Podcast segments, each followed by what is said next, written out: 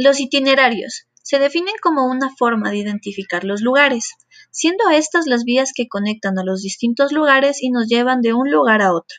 Estos son de origen antropocéntrico y se hacen con el fin de relacionar o vincular entre sí los distintos lugares. De una isla se pueden delinear o dibujar sin vacilación los contornos y las fronteras.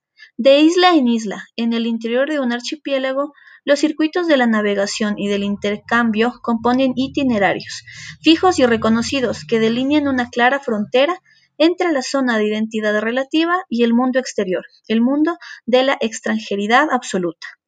Un claro ejemplo, tenemos las diversas calles en el centro histórico, que conectan lugares como mercados, centros históricos, iglesias y monumentos.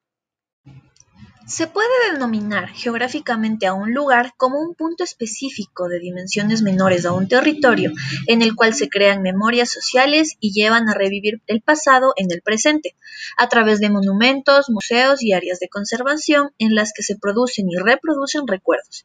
En estos lugares se conjugan elementos como los temores, lo importante y lo sagrado, visto desde la perspectiva de cada persona. Según Ramírez y Liliana 2015, mencionan que el lugar es un ámbito donde la subjetividad toma relevancia y por ende el sentido adquiere significado a partir del individuo, de sus emociones y sus percepciones. Como un claro ejemplo, tenemos el Centro Histórico de Quito, en el cual a través de sus monumentos y museos podemos revivir recuerdos del pasado en el presente.